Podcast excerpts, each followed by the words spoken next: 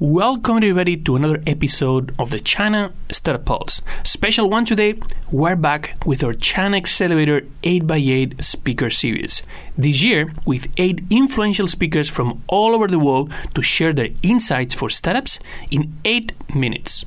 In this week's episode, our speakers will share their experience as to how startups can weather through the storm that is the coronavirus pandemic. Our three guests bring different perspectives given their backgrounds. First up, we have Edith Yeung. She's a general partner at Proof of Capital. She will draw on her experience as an investor across several verticals, providing best practices for startups raising funds during the current COVID 19 pandemic in the form of seven pitching habits for highly effective corona proof startups. Next up, we have Yiying Lu, one of the 100 most creative people in business by Fast Company, also known as the artist behind the globally celebrated Twitter fail whale and the dumpling emoji. In her talk, she will illustrate how design and creativity can transform crisis into opportunity. Our final speaker is Abel Zhao, co founder and CEO of Travelflan. He will explain how they navigated the crisis as a travel tech company, fundamentally changing their business model that eventually led to not just survival, but massive growth and line up a new round of funding. This is Oscar Ramos introducing you the first episode of the three we have prepared for the 8x8 Global Speaker Series. They don't think about their customer. They don't even know who their customer is. How can women actually support each other? Blockchain is essentially a very fancy database. You can do it now with what is existing today. in China, it was a crazy thing. You know? Mobile, mobile, mobile, mobile internet, mobile app. There was never lack of data in China. It was more of people who knows how to use data. It strikes me as the lack of awareness of what it means to do an exit. You're listening to the China Startup Pulse, your looking glass into the Chinese investment and startup ecosystem from the movers and makers themselves. Please don't forget to share and comment on whatever platform you use to listen to this podcast.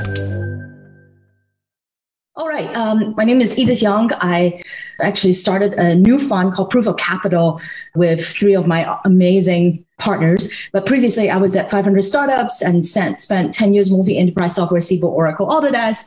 Also built Dolphin from zero to 150 million install worldwide, sold it to Changyou. Uh, and then I joined 500 and now Proof of Capital.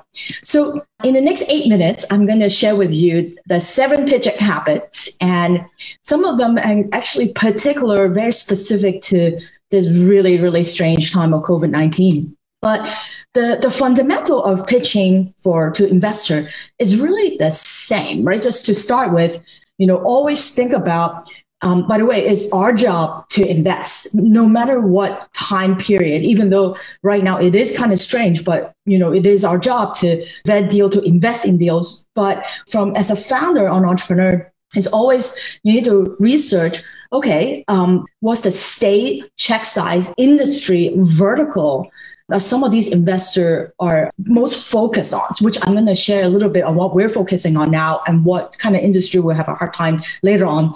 But it's always the best to get introduction from your existing investor or other entrepreneur that a particular investor had invested already. But having said that, um, I do want to share with you there are a few category, at least for us, um, I've been paying a lot of attention to and really happy to invest regardless even for, because our thesis is, is not just about things that is now, is actually about things that 10 years from now, what are some of the behavioral change that is going to stick with us for a long time?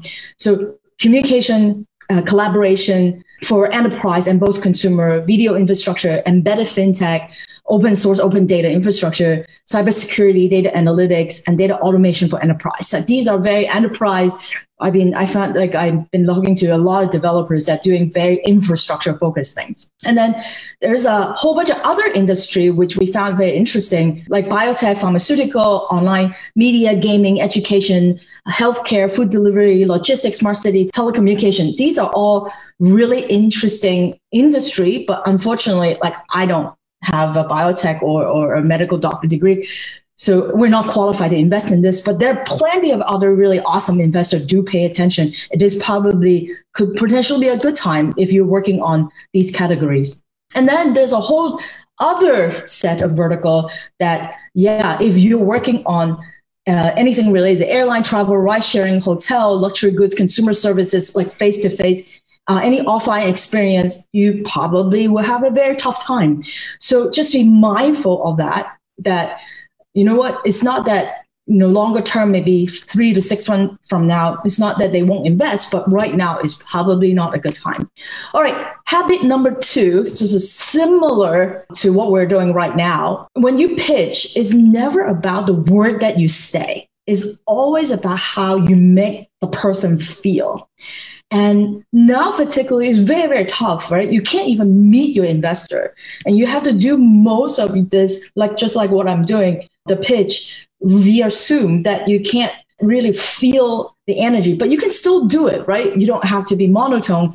Uh, I took a screenshot because I had a uh, actually uh, uh, uh, was watching a um, a stand-up comedy over Zoom last night. So this is a screenshot, and you notice like people who are very expressive, you can still use your hand, you can use still have intonation of how and show your passion because this is what investor wanted to feel that you're excited about what you're working on even though over Zoom. Number three is pitch your story, make it short, sweet, relevant, um, and really sort of talk about why are you, particularly as a founder, uniquely qualified to build your startup.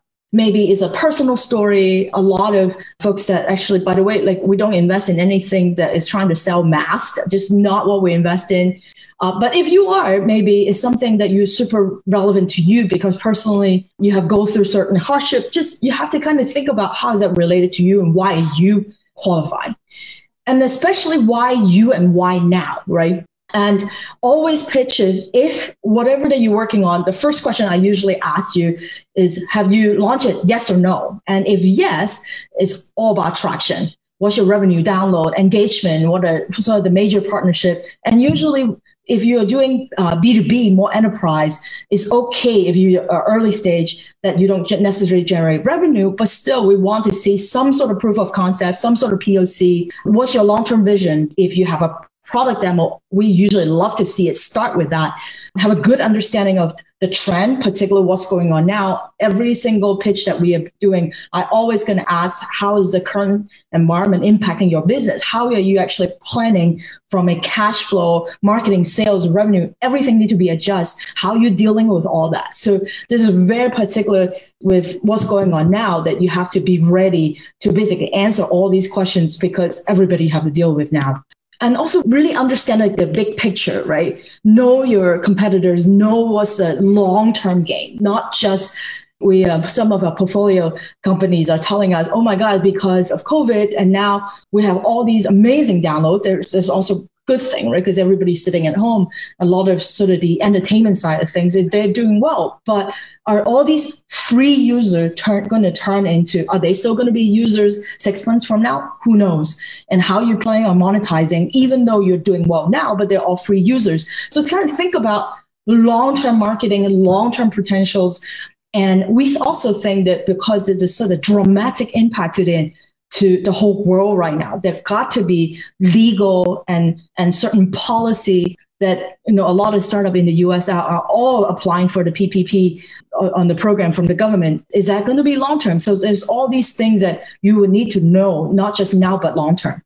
And then uh, always follow up, within 24 hours. And in fact, I usually would encourage a lot of my companies, if they're rating, raising later stage round now, is to basically have your follow up email ready to go even before your pitch. So you can immediately fire off your deck, um, sort of make sure that you answer any questions that the investor have for you, anything of sort, sort of follow up. Don't even wait for 25 hours because you're sitting at home anyway. You may as well um, just send within an hour. But you do need to expect you probably need, need to wait for a longer response. It's unfortunate because in your follow-up email, thank them, send a deck, current traction action, follow-up phone call, follow-up at potential investor, ask them if it's okay to add them, knowing that they may hold off for any investment decision because it is a strange time, but keep that relationship alive. Add them and ask them, is it okay to sort of show, uh, uh add them to the regular update? But do expect that I know many of the investors are really have a you know hold and, and see what will happen after three to six months just because right now is definitely not a very good time in, on fundraising per se. But i don't want you to stop for fundraising but at least you do have to expect some investors are slowing down um, in terms of capital deployment. And then last but not least ask for your existing investor for, for help. Ask for help. Particularly for your existing investor, is our duty to support our portfolio company, communicate, even though it's bad news, even though, oh my God, I only have, I hope, hopefully, if you guys have less than six months of run rate, ask for help. And you really need to, we usually ask our portfolio company to raise at least a year between a year to two years just in case. But if you are less than six months, really ask for help you need to make sure that you communicate, adjust your revenue goal, adjust all your customer expectation, adjust your burn. Everything need to be adjusted. And it's really, really hard to say. And right now, I think worldwide is worried about second wave, and it is happening. And we got to be super careful. And because of that, as CEO and founders, you need to prepare for the worst. And you know, worst case scenario, there's no worst case scenario, but still, you need to make sure that you communicate uh, ask, reach out to your investor for help. And if you really need to raise now, it is what it is. But a warm intro and referral is always the best. So with that, that's the seven habit. Uh, pitch to the right investor, pitch with a purpose, with story, communicate why you, why now. Understand the big picture beyond COVID. Always follow up, ask for help from your existing investors. That's my email address. That's my blog. I have a newsletter that I send out every Monday uh, called the Silicon News. is focus on all the funding and M&A, particular for Silicon Valley. But I look forward to connecting with all you. Thank you for having me. Thank you. Oh no! What just happened? Just joking. As entrepreneurs, we experience crises and uncertainties like this all the time. Hi, my name is Yiying Lu. I'm here to talk about how design and creativity can transform crises into opportunities. You may remember this image. Yes, this is the Twitter fail whale. During the early days of Twitter, it showed up every time when the site is over capacity. And I created this artwork. This creative error page was celebrated all over the world and quickly became an internet phenomenon. More importantly, it influenced the entire tech industry to recognize the value of design by integrating art into their tech product to improve their user engagement and retention through crisis. Fun fact the original name of the whale is not Twitter fail whale. It's actually called Lifting a Dreamer. It was originally designed as a birthday e card for my friends around the world when I was living in Sydney, Australia, New South Wales pun intended. The mission has led me to work with hundreds of tech startups around the world. In 2015, I moved to San Francisco and joined the global VC firm 500 Startups as its creative director. This mission has led me to work with hundreds of tech startups and entrepreneurs around the world. Since then, I started travel around the world to share my creative and innovation education with a larger global community, from Beijing to Berlin, from Silicon Valley to Shenzhen. I started to realize that my passion is not only design and speaking, but also integrating them into unique offline experiences to bring people together, to energize and empower them to create. After I give a speech, I provide audiences unique design templates to in- inspire them to co create. It was such a fulfilling and humbling experience for me to facilitate people from all ages, all cultures, all genders, from around the world. As I was planning to bring this experience globally, the COVID 19 pandemic hits the world. There was so much fear and uncertainty. I was devastated that this co create program I poured my heart and soul into either got postponed or canceled. During my upcoming talk at Google, also get postponed. In the meantime, my two um, Silicon Valley entrepreneur friends, Tito and Ari, launched a COVID accelerator, which is a virtual community that exists to help bring helpful projects during the pandemic. On March 13, Tito invited me to join their new Slack channel. Out of curiosity, I joined the channel and wandered into a virtual chat room which filled with entrepreneurs who also just met recently. And they're working on a project called Corona Care Card, which provide much needed cash flow for small business owners. And they ask people to donate and um, purchase gift card in advance. The only problem is they have amazing t- technology, they have amazing engineering team, but it is a brand new website. So they need to establish trust within their audiences. However, the current branding does not justify. So this is where I come in. I believe that our responsibility as designers is to convey information and tell powerful stories through visual communication. And now is more important than ever. So I decided to lead a branding exercise on the next day. And it is the first time I'm doing it online completely with a group of people I've never met. And I didn't even know how many people are going to show up. So I said, let's meet at one o'clock. And to my surprise, a bunch of people showed up. Also, it's not only from different parts of America, but it's also from different parts of the world. As you can see, the mid right, we have a young female designer from Colombia, Vanessa. And it was just really amazing that everybody was so devoted to this project, even though we've never even met each other. And during that an hour brainstorm session, we decided the company value, key personality, and even colors. This is usually take creative agencies weeks or even months to accomplish. I was so energized. So I went back. This is the meeting finished at two o'clock. I went back and I had a, a few other meetings. Um, after I had dinner, I hacked for a few hours and I come up with three options. And I usually am not that productive. I think it's the urgency, but also it's the energy that the team has fed me. And I came up with three choices. So I posted it on Slack, and all of a sudden, people started to pull in different questions and also feedbacks, and people started to vote on them. It's just really amazing to see. I have a supportive group working around the clock. And in the meantime, we have Fadumo, who's from the East Coast, asking me if I need any help to make the first one into a branding style bag because it looks like this is going to be the winner. So this is 9 p.m on Tuesday, which is the second day I came into the Slack channel, right? So I said, Faduma, this is the file, go around with it. This is 9 p.m. A few minutes later, she messaged me back and says, amazing. And then a few hours later, when I was sleeping, I woke up and I saw her message. She put everything together into a branding style guide.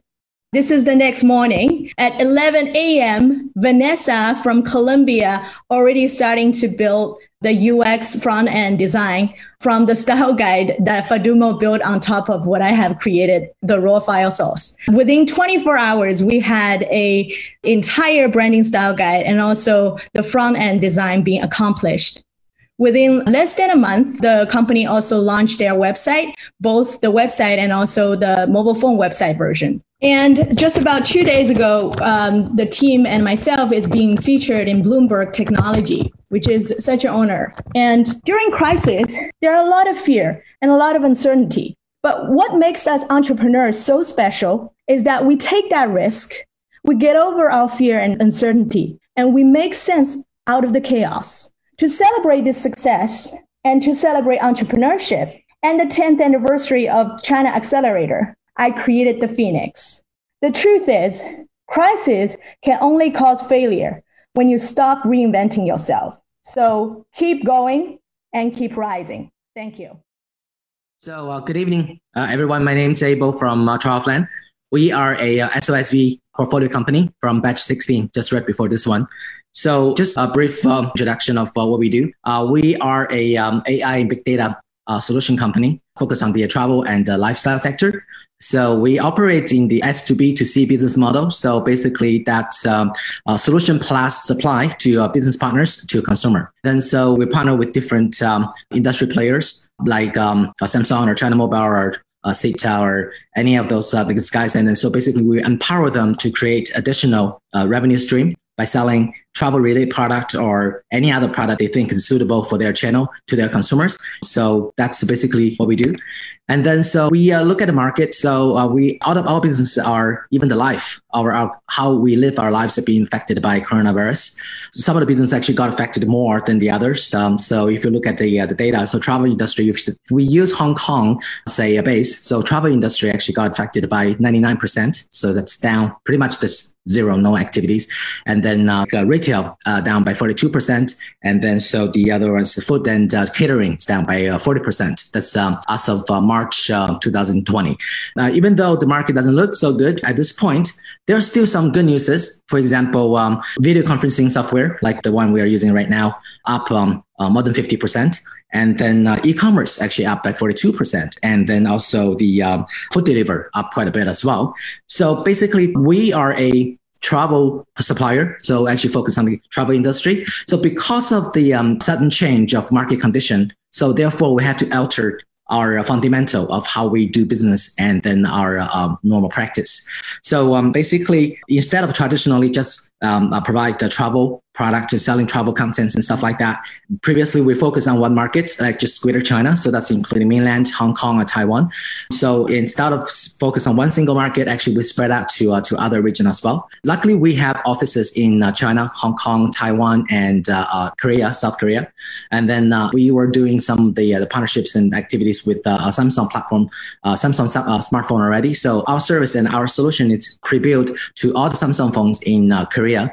Originally planning what actually was planned to expand that to uh, the rest of the Asia by this June, but actually I think that's not going to happen. I'm probably going to post down that to the uh, postpone that to uh, end of the year. But so we already have the platform, we already have the uh, technology, and we are more importantly we have the uh, the channels and the customer. Therefore, instead of uh, selling travel related products, we start pushing the um, lifestyle. So, for example, in Korea, we started selling uh, um, uh, people like allow people to order coffee or uh, food delivers on our platforms. And then Greater China area, we start selling cosmetics and duty free items. So just to give you an example, in Korea, even one day actually the coffee orders actually more than ten thousand cups. So that's actually uh, you see this uh, people actually still demand different kind of things, demand different kind of services. It's just that we need to find the right way to do so. And then the other thing is that um, previously we're quite focused on the um, S to B to C and focus on the C end, focus on the transaction. But when people are not going out, that part of the transactions being affected quite badly. So we started to focus on more the S to B, the B end. So we started working more engaging with our partners to um, basically create different kind of solutions for them to get ready for the big comeback or when the market actually come back very shortly. So uh, basically that's what we are doing that right now. And then uh, the other thing that we also affecting us particularly is the um, expansion. So we raised uh, Series A back in 2019, end of 2019, so a few months ago. So we are actually raising Series A plus right now. Our original plan was to expand the team by now to 40 to 45 people, but right now, but we have not been hiring ever since. So basically, we are hiring freeze. So that requires the the, the team members to uh, do more what they're supposed to, and then to act quickly as quickly as um, the the company do. So uh, when we are trying to launch a new service or try to actually push out different uh, services, then the, uh, every single person in the team need to be on board. So and then because actually we're doing more work, but actually with the same amount of uh, manpower. So that's one of the challenges we are trying to overcome right now. So that's uh, one of the things I learned quite a bit. And then the other thing is our business model is S2B2C. So therefore, uh, when we are working with our business partners, so we need to actually really understand what they're looking for, and more importantly, what's their customers are looking for. So uh, previously, when we were doing the B2B uh, projects, normally we start with the customer service component first, or FAQ, uh, so uh, to, to, increase the customers' engagement, help them to reduce the operational cost, and then normally the second phase we do the cross selling, we do the uh, the revenue uh, marketing, sales uh, marketing uh, activities. But now all the companies are actually they lost quite a bit of revenue, so actually we customize the the solution. We changed quite a bit of the model. So for example, we are working with Hong Kong Airlines, and then so previously scheduled to to launch it FAQ function first. Now actually we do the cross selling components first. Therefore, it requires us to be more uh, sophisticated to design what we can help to our business partners to create values to their end customer, uh, the end consumer as well. And then the other thing is, um, so just to share a little bit of our own experience, uh, how we are surviving, trying to survive in this uh, this whole uh, uh chaos, is that um, uh, back in 2018, 2019, we were in transition from a B2C company to S to B2C business model. So during that transition, our revenue actually dropped from around three million Hong Kong dollars a month to zero. So and then it took us about just about a good year to actually get our hands around uh, things and then start pushing out things. And so at that point, we're trying to raise, uh, this is back in 2019, we're trying to raise to, uh, Series A. What we learned as a company is that uh, we did not act quickly enough. We did not actually focus on the key things that allow us to, uh, to do a quick turnaround. So uh, after we finished um, raised the Series A a few months ago, so when we're hitting this um, outbreak, because we had previous experience, so now give us the luxury of or the experience of actually how to quickly turn things around. If for this part is not working, then quickly we push something else. But back in January, our um, revenue was about 15 million Hong Kong dollars. So that was actually for the first 15 days of the month. Starting from 16th of January, boom, it down to zero. So at that point, we need to quickly to find something else to actually fill in the gap. So we decided to do the e-commerce and the lifestyle business starting actually, I think it was January 13th, uh, 30th or 31st. And we launched the, um, the, the service on February 4th. So basically, it took us one week to actually turn things around, start pushing out uh, something else. And right now, the, uh, the revenue is not at um, the original level yet, but actually start growing up really quickly on the B2B side, the service side, and then also on the lifestyle and cosmetic, the e-commerce component as well. So basically, that's one thing I learned. And the other thing is the, um, I would like to point out here is the, the power of team. We had 17 people in the team. And then uh, this is actually, we've gone through the entire 2019, a difficult time together. So uh, I think everybody through that one year learned something from that experience. So therefore, at this point, basically, when we are facing another challenge, give the team the trust, the, the support uh, they need. Actually, there's a lot of things that we can actually conquer together. That's actually we're very blessed that we have a very strong team that everybody work together to achieve the same goal. And then the other thing is I would like to share here is that utilize whatever sources that you have, especially through a difficult time. So whatever the resources, whatever the content you have, especially for the guys actually the SSV network. So for our last round of fundraising, uh, they helped in a great deal and they also help us in many ways that to uh, for example pr for example actually the technical on the, the, local marketing and partnership they have a lot of goodies in their pockets so just don't, don't be afraid to ask mm-hmm. so oscar and uh, william they're awesome so they help us actually through the very difficult times. So they invest in us when we need someone the most. So that's uh, actually my uh, basically my experience on how we are trying to survive at the uh, the coronavirus uh, the, the, the crisis. From the uh, Travelflan, uh, the entire team here wish everybody a um, safe, healthy year ahead and uh, stay home, stay healthy, and stay strong. Thank you.